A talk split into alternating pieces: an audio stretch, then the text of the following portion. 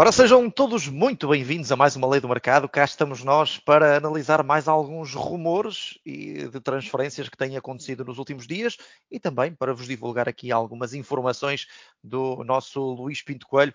Temos eh, um menu, como habitual, de cinco enfim, 5, 6, porque temos aqui um 2 em 1, um, já lá vamos uh, também falar sobre isso, uh, de 5, 6 elementos nesta, neste menu da lei do mercado e, portanto, eu, eu, vou de imediato abrir aqui as hostilidades, porque sei que também não, não querem perder pitada do que vai aqui acontecer. Luís Pinto Coelho, seja bem-vindo aqui à lei do mercado.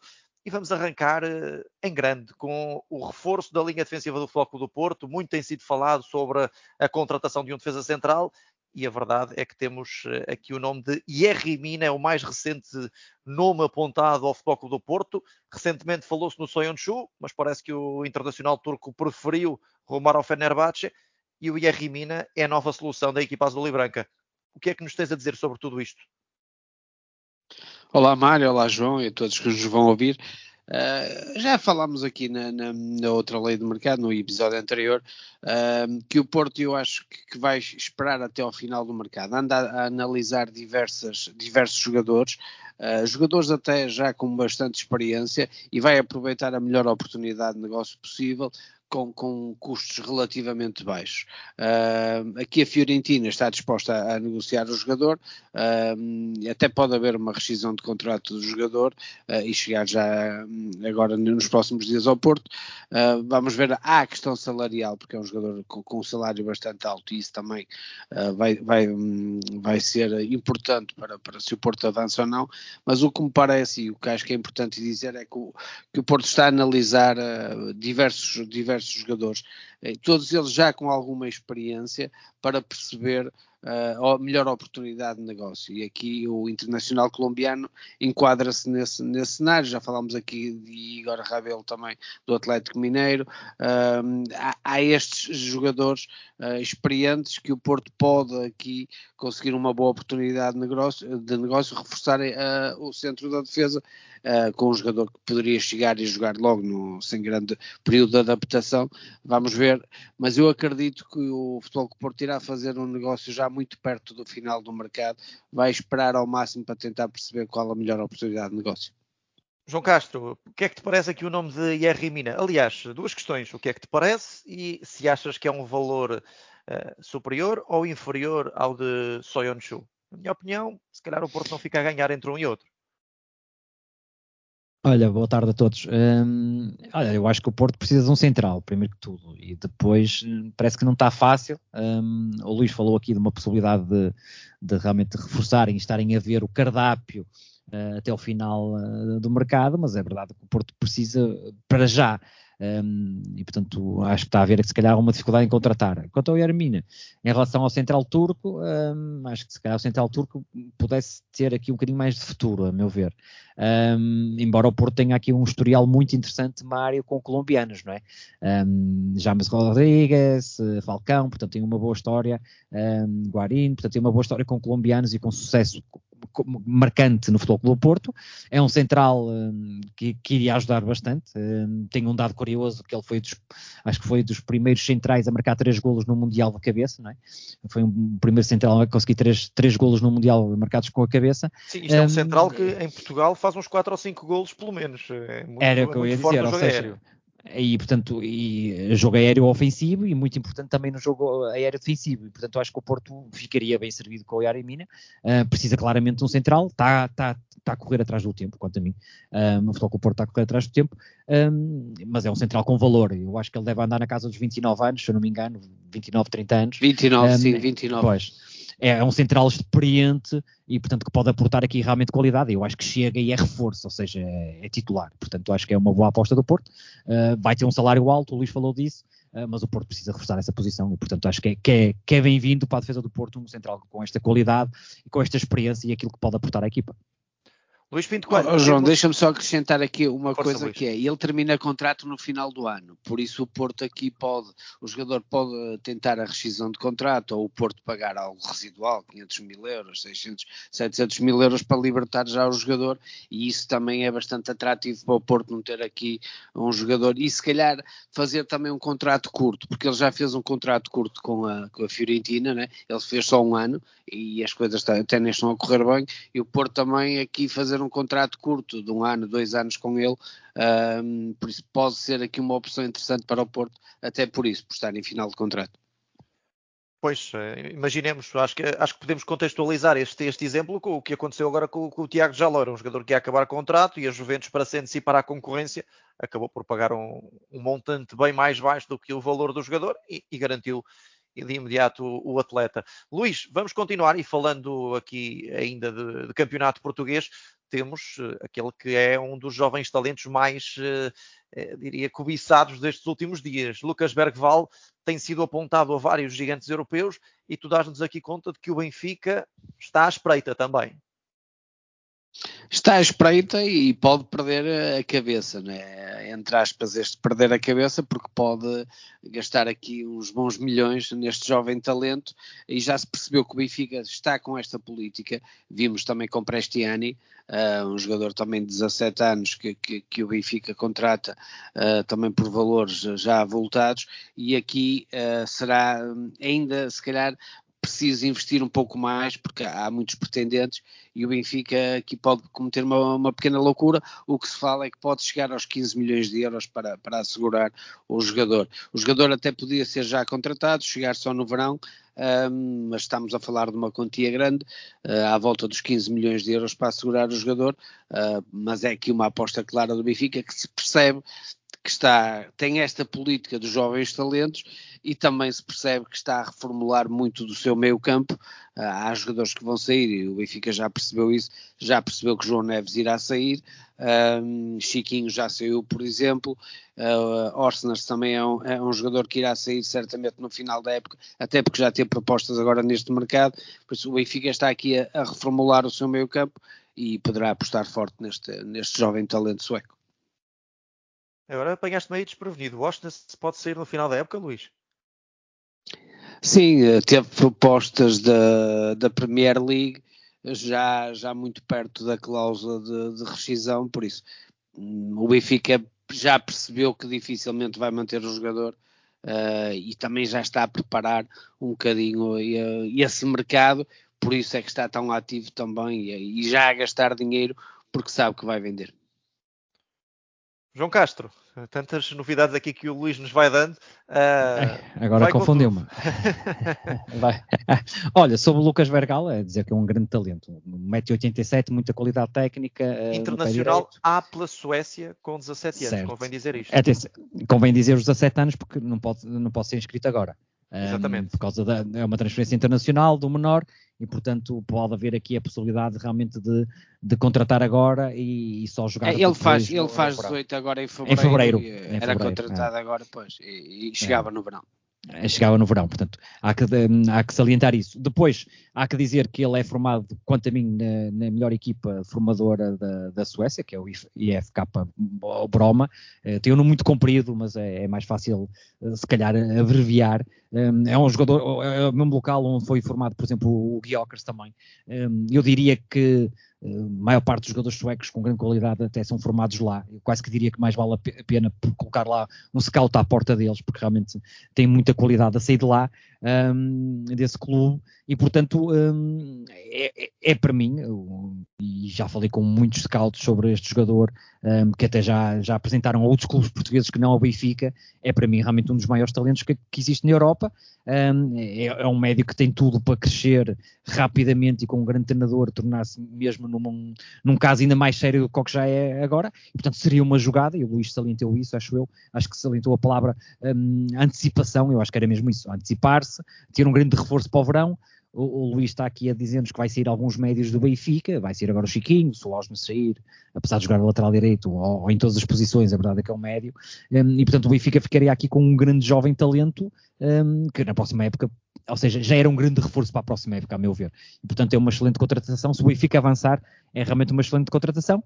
Pese embora eu acho que vai ser difícil porque hum, gigantes europeus também estão na luta e aqui a vontade do jogador, em caso da oferta ser igual à que o Benfica fez ao, ao clube sueco, ao Dio Gardens, um, se, a, se, a, vontade do jogador for jogar noutro clube ou noutro campeonato, imaginem, o campeonato espanhol ou no campeonato inglês, obviamente o Benfica terá dificuldades em convencê-lo a vir para Portugal, um, embora, obviamente, que seja sempre um projeto aliciante. Vamos ver, mas é que seria uma grande, uma grande jogada do Benfica no mercado, isso seria.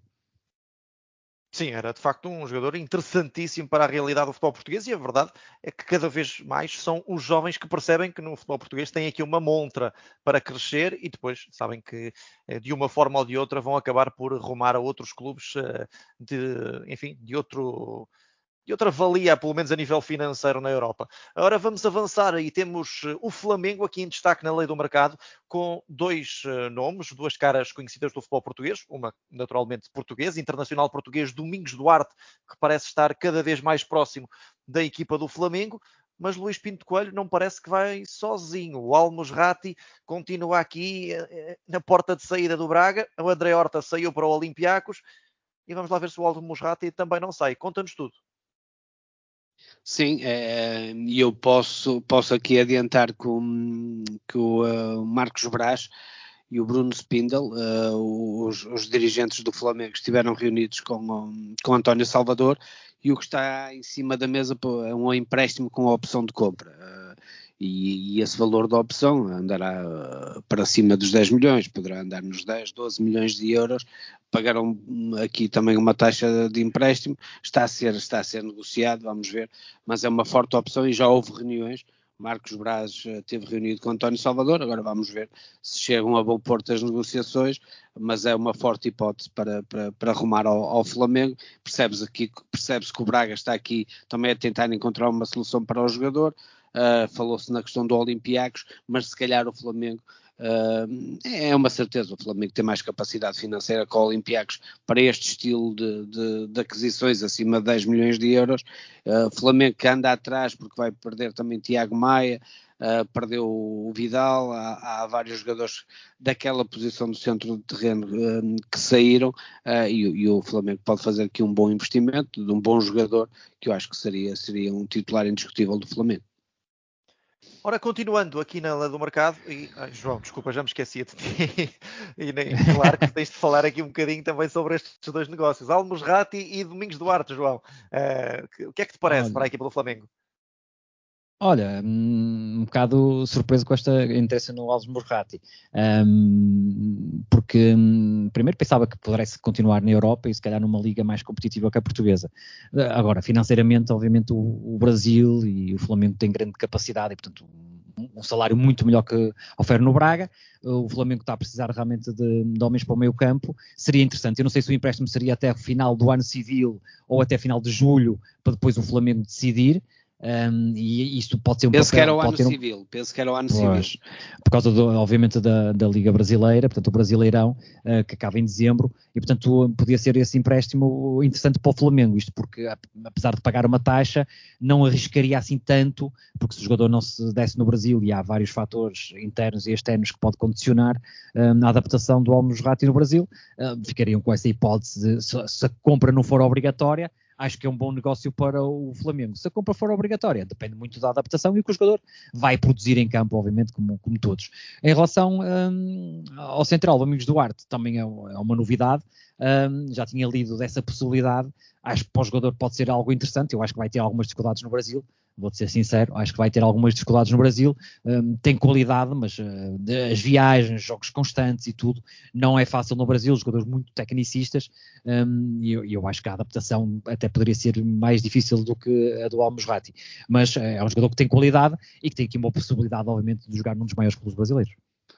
Oh, João, e há aqui uma, uma questão que está hum, a influenciar esta tentativa do Flamengo contra o Domingos Duarte. É que o Domingos Duarte fez dupla com o Pablo Mari uh, no Corunha.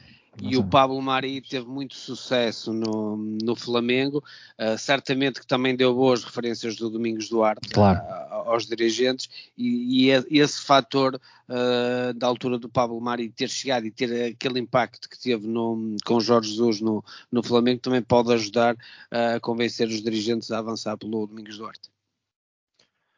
Nós também vamos avançar aqui para uh, quase a parte final da lei do mercado, em que temos dois treinadores e dois treinadores portugueses aqui no nosso menu da lei do mercado. Um deles é, é José Mourinho, que, que saiu da, da Roma na, na, semana passada e, e, imediatamente surgiram aqui algumas associações, umas com mais sentido do que outras. Vamos falar das que têm efetivamente mais sentido. O Al-Shabaab aproximou-se de José Mourinho, mas ao que tudo indica, o treinador português rejeitou a abordagem do clube da Arábia Saudita. E agora surge aqui o nome do Nápoles. E em Itália e também em Inglaterra já dão conta de que haverá aqui uma reunião nesta semana entre José Mourinho e Aurélio De Laurentiis, o treinador da equipa napolitana. E Luís, pergunto por um lado se tens alguma novidade e o que é que te parece desta possível movimentação?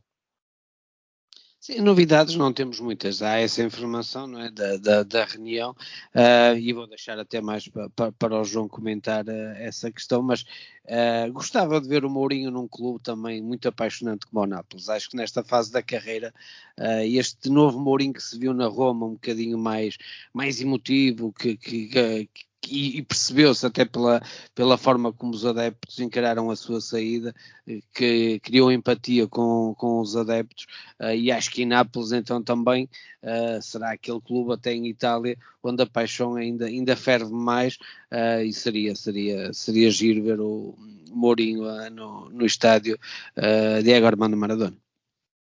João Castro, venham comentários. Olha, acho, em primeiro lugar, que rejeitou bem a proposta da Arábia. Ser despedido da Roma e depois ir para a Arábia e aparecer ali uma fuga um, um pouco desprestigiante para o Mourinho. E, portanto, acho que ele fez bem. Um, não precisa, obviamente, do, do contrato chorudo da Arábia e, portanto, acho que fez bem a recusar. Em relação ao Nápoles, um, tenho pena pelo Mário, porque o Mário é aqui um adepto da Roma e que viu sair o seu Mourinho, não é? Mas, um, mas pelo Nápoles uh, não há clube mais apaixonado do que a cidade napolitana e, e, pelo seu Nápoles. E, portanto, eu acho que aqui podia ser um, um casamento muito interessante com dois perigos. Primeiro, os adeptos têm que se lembrar que este Mourinho e a forma de jogar não é a forma de jogar do Nápoles campeão, portanto não vão ver esse futebol ofensivo e, e, e apaixonado um, com muita qualidade por parte de Mourinho, vão ver uma equipa assim com atitude, um, vão ver uma equipa mais pragmática do que aquilo que tiveram, e por outro lado, Mário, eu não sei se este casamento com o presidente do Nápoles, portanto, ou isto vai dar um casamento muito feliz e apaixonado, ou vai dar um divórcio muito rapidamente, porque o presidente do Nápoles não é uma figura muito fácil e o Mourinho não vai aceitar muitas coisas que se passam em Nápoles. E, portanto, hum, vamos ver. Agora, se há clube onde o Mourinho poderá conseguir exacerbar cada vez mais o seu sentimento, aquela sua garra, aquela sua paixão entrega por um clube, eu acho que esse clube é o Nápoles. Sim, Uh, eu também estou de acordo, atenção com, com, o que dizem e vamos lá ver o que é que vai acontecer, mas uh, tocaste aí num ponto muito interessante, é que o De Laurentiis não é uma figura nada, nada fácil, João. Vamos ver, vamos ver se, é se haverá novidades ou não e, e, e, para quando serão essas novidades. A verdade é que nós não podemos fechar esta lei do mercado sem aqui uh, diria, a bomba da lei do mercado. Eu e o João Castro, quando vimos isto, ficámos boquiabertos e, e a verdade é que o Luís Pinto Coelho tem aqui o nome de Sérgio Conceição na lista do Barcelona. Uh, Luís, conta-nos tudo, por favor. É verdade, porque Deco um, é, o, o, é, o, treinador que tem escolhido uh, e, irá tentar convencer a, a direção do, do, Barcelona que era a melhor opção. Uh, Deco já tem na sua cabeça que, que, o Barcelona até precisa de, de, ser um bocadinho agitado e precisa de algo diferente e o, o treinador escolhido pelo diretor desportivo uh, é Sérgio Conceição, que termina contrato, vamos ver o que é que se vai passar na, nas eleições do Porto e tudo isso, e depois há aqui um trabalho que Deco, que está a ser feito já, Deco está a tentar já mostrar e convencer a direção e a estrutura do Barcelona que Sérgio Conceição seria a melhor opção. Uh, é evidente que Xavi tem o peso que tem pelo seu passado no clube, mas as coisas também não estão a correr bem a Xavi. Uh, e por aí poderá também o Xavi, e até o próprio Xavi já disse que não é entrave nenhum e se for preciso, no final da época sai, e por isso poderá haver, haver aqui uma, uma transição para o treinador e o que Deco neste momento quer e está a tentar é convencer a estrutura do Barcelona que Sérgio Conceição seria a melhor opção e queria abanar um bocadinho com a, com a, com a Catalunha e com o Barcelona e, e, que é a melhor opção sem dúvida para o, para o Barcelona, vamos ver. Uh, o final de contrato também ajuda, não há aqui cláusulas de rescisão a, a bater, mas as eleições do Porto também vão ser importantes e vamos ver todo o desfecho. Mas o que podemos dizer ao dia de hoje é que o diretor desportivo do Barcelona tem como número um da sua lista Sérgio Conceição. João Castro, a tua opinião sobre tudo isto? Olha, esta foi, fomos apanhados mesmo surpresa, eu e o Mário. Um, em primeiro lugar, deixa-me dizer que para o Sérgio Conceição seria realmente um, um, salto fantástico ir para o Barcelona, um dos maiores clubes do mundo. Um, o estádio está a ser remodelado, há aqui realmente um projeto a tentar trazer do Barcelona das cinzas, sobretudo financeiras, obviamente, um, com, e com qualidade no plantel, com uma cantera fantástica. Um, e, portanto, acho que para o Sérgio Conceição e para qualquer treinador, treinar o, o Barcelona é, é, sempre um sonho. Para o Barcelona, eu acho que é um bocadinho fora do ADN do Barcelona, ou seja, um, contaria com o treinador mais na sequência do ADN um, que o Barcelona tem, de lá La Masia, um, assim uh, será um futebol diferente, um futebol se calhar mais vertical, um futebol mais com, com entrega, um, com muito carácter, é verdade, um, com, com, algumas nuances táticas também interessantes, que o Sérgio Conceição consegue ser muito, um, consegue ser muito camaleónico às vezes, em termos táticos. Uh, agora, não, não, tem nada a ver com o Barcelona, que nós estamos habituados a ver da escola holandesa. E, portanto, é, é, mas calhar o propósito é esse, não é, Luís? É rasgar a meio com o, o que estava a acontecer e, um, e também ter um treinador mais autoritário e que consiga pôr um bocadinho mão naquilo. E portanto. Sim, sim, é até um... pela personalidade do Sérgio. Até pela personalidade. Pois, o, claro. Deco quer, quer romper um bocadinho ali algumas coisas. Agora, agora vou ser sincero, é um risco, obviamente, para, para, para Sérgio Conceição, porque vai, é uma mentalidade realmente diferente do Barcelona, é um risco e é uma cartada também decisiva para o Deco, porque caso corra mal esta decisão por rasgar aqui o ADN do Barcelona para ir atrás de, de outra coisa, um, seria, seria, seria mal visto por parte uh, dos adeptos em relação ao seu diretor desportivo. Portanto, é um risco que pode correr muito bem e pode resultar esta mudança de ADN. Um, lá está, pode resultar ou não. Um, eu até cheguei a pensar que o Barcelona pudesse olhar para o treinador do Girona, para o, Michel, para o Michel mas, um, mas sendo assim, é realmente uma escolha. Um, eu diria, arriscada, com alguma ponta de certeza, porque o Deco conhece o Sérgio Conceição, o Sérgio Conceição teve sucesso, obviamente, no Porto, às vezes até com, poucas, com poucos ovos conseguiu fazer algumas omeletes, e portanto, é, vamos ver, agora que seria muito interessante ter um treinador português novamente no Barcelona, isso seria. Bom, e esta é mesmo a, a grande bomba, diria, do, da lei do mercado desta semana. Vamos eh, fechar, como habitual, com as nossas avaliações, as avaliações do Luís em termos de probabilidade do negócio acontecer e as avaliações do João Castro em relação, efetivamente, à, à valia do negócio para as duas partes. Eh, uma opinião uh, muito mais subjetiva, naturalmente. Luís Pinto Coelho, e R Mina para o Futebol do Porto? De 1 a 5? Uh, 3. Lucas Bergwald para o Benfica. 3. Almos Rati e Domingos Duarte para o Flamengo. Podes dividir naturalmente. Uh, Domingos Duarte 4, Almos Rati 3. José Mourinho para o Nápoles. 2. Sérgio Conceição Barcelona. 3. Muito bem. João Castro, agora uh, as tuas opiniões de 1 a 5. Enfim, a tua opinião sobre o negócio e sobre a movimentação em si. E a Rimina para o Futebol do Porto. Olha, hum, esta semana é a semana mais difícil em termos de avaliações, digo-te já. Um, eu diria 4 para o Porto, porque se o Porto vai buscar eh, já no final do contrato e conseguir por 500 mil ou por uma taxa muito curta um jogador que pode realmente acrescentar já de imediato, eu diria 4, pelo timing e por, pouco esforço em termos de contratação. Quanto a Lucas Bergval para o Benfica? Olha, eu vou dar um 4 mais. Uh, é um 4 a roçar o 5, não é? É um 4 a roçar o 5, porque há sempre a questão dele ser muito novo, obviamente, e depois isto tem tudo a ver com adaptações, e já sabemos que, uh, que às vezes não é fácil ir para o nórdico, vir para Portugal, as coisas uh, são muito boas em termos de clima, mas depois há sempre alguns costumes, embora os nórdicos agora estejam em voga em Portugal. Um, isso até pode ser um, um, ponto a favor do Benfica a tentar convencer o jogador, diga-se passagem. E, portanto, é, é um 4 mais, porque era uma grande jogada de antecipação do Benfica por um grande talento.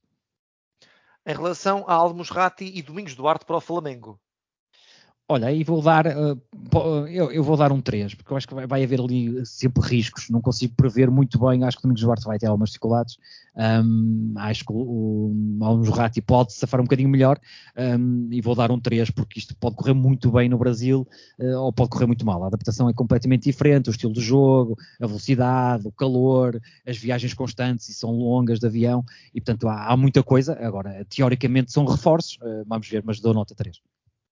José Mourinho para o Nápoles.